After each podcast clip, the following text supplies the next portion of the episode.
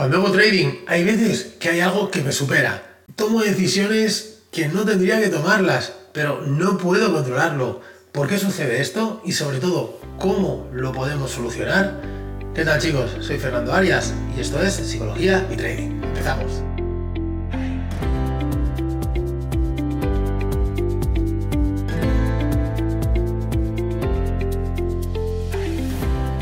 ¿Qué tal traders? ¿Cómo estáis? Bueno, vamos una semana más con este podcast de psicotrading donde hablamos de muchas cosas interesantes que os suelen pasar en el día a día y aquí pues bueno pues poquito a poco intentamos ver cómo podemos eh, darle una solución, ¿no? Hoy quiero hablaros de algo muy muy importante, muy centrado en el psicotrading, que es el tema del ego. El ego es eh, aquello que yo siempre digo, ¿no? Es aquello que está dentro nuestro y que nos impide ser un gran trader.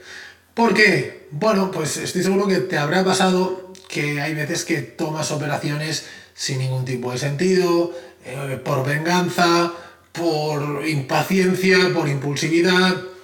Todas esas operaciones tú sabes que no tienes que tomarlas y aún así las tomas, ¿no? Ya no te digo cuando hablamos de sobreoperativa, cuando empezamos a hacer una operación tras otra, volviéndonos locos por no aceptar la pérdida en la mayoría de ocasiones, ¿no? Pues ahí entra en juego el ego, ¿no? Yo siempre digo que el ego es otra parte de ti.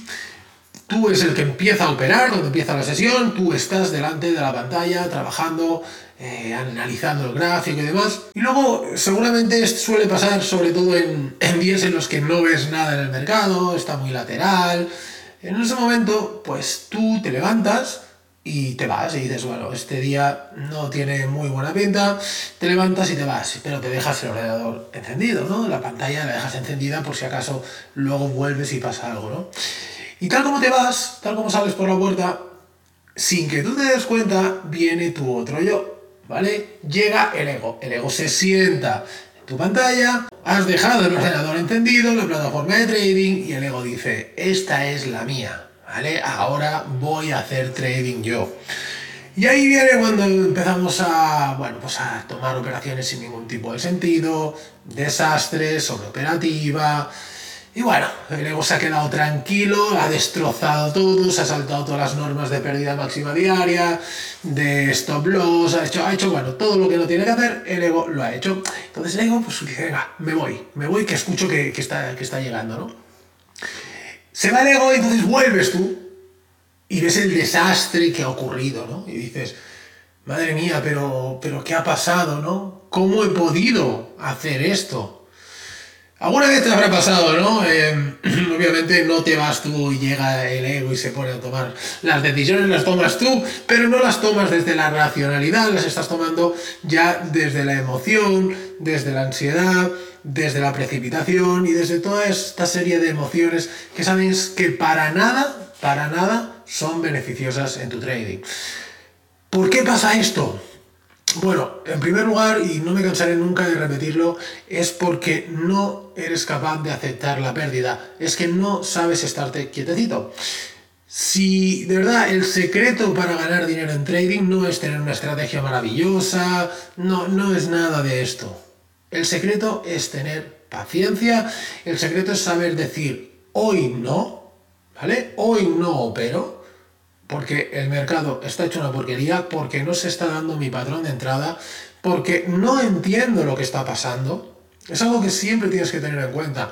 Eh, siempre tienes que tener muy clara cuál es la dirección del mercado. Hoy vamos largos, hoy vamos cortos. Eso es lo primero que tienes que hacer.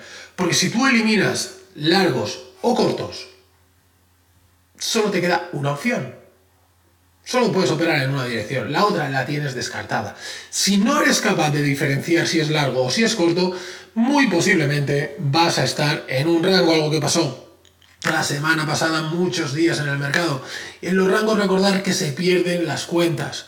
En las tendencias se gana dinero y los rangos se pierden cuentas pero parece que nos da igual y como estamos operando, creemos que ser traders es darle al botoncito y estar continuamente dentro del mercado. Y eso es ser un mal trader. Un buen trader es el que dice, oye, yo sé lo que quiero ver en el gráfico, yo hoy no estoy viendo en el gráfico lo que, lo que quiero ver o no entiendo lo que pasa en el mercado y da igual.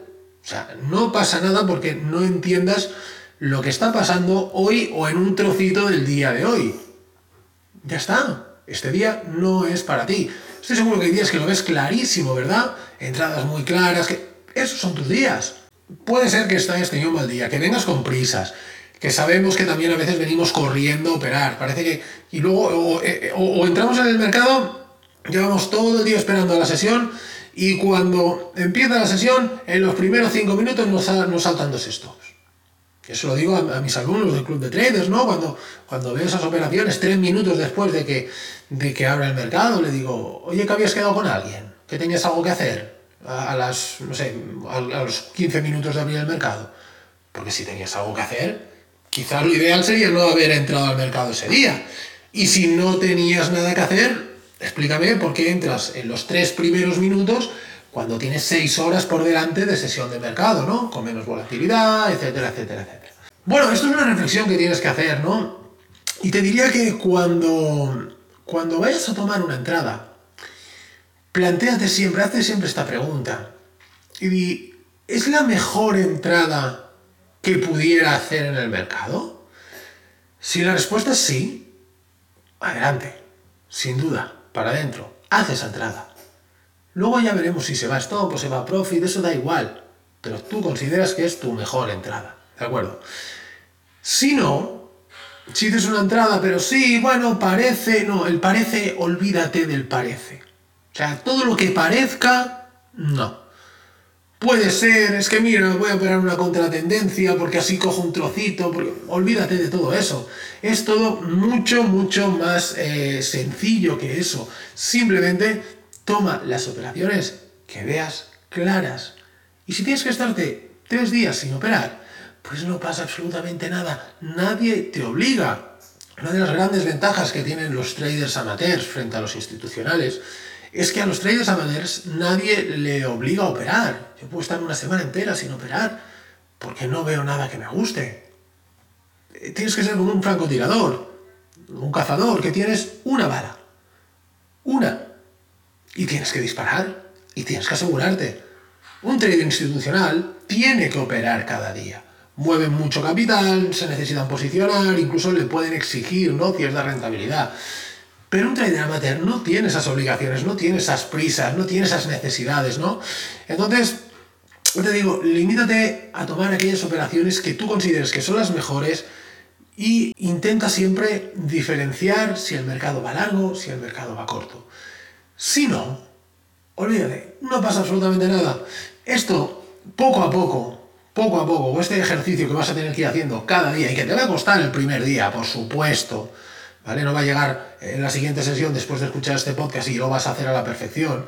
Pero sí que quédate con ello, ves dándole vueltas, a ver, cada día y cada día, hasta que al final todo eso se introduce en, en nuestra mente, en nuestro pensamiento, y es lo que te va a ayudar a crecer poco a poco. El crecimiento en trading es como las tendencias, está llena de impulsos y de retrocesos. Tenemos que saber entender y aceptar esos retrocesos dentro de nuestra formación.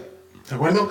Y hablando de formación, eh, curso de scalping y trading intradía, sabéis que lo tenemos en oferta de lanzamiento, que creo que va a ser la última semana que lo vamos a tener a este precio.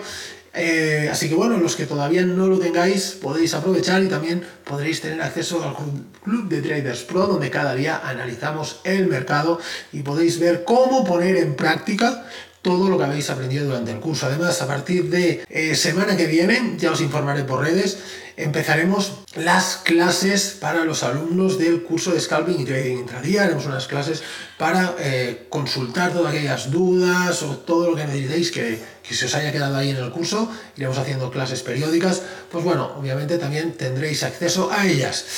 Y con esto, chicos, me despido ya por hoy. Ha sido una sesión muy interesante que tenéis que implementar para mí ha sido un auténtico placer, como siempre, estar aquí con vosotros y pues nos vemos la semana que viene. Nos vemos el domingo con los análisis semanales. Echar un vistazo porque están funcionando muy, muy, muy bien y os ayudará también a tener una perspectiva del mercado en temporalidades superiores que os puede ayudar también en vuestra operativa.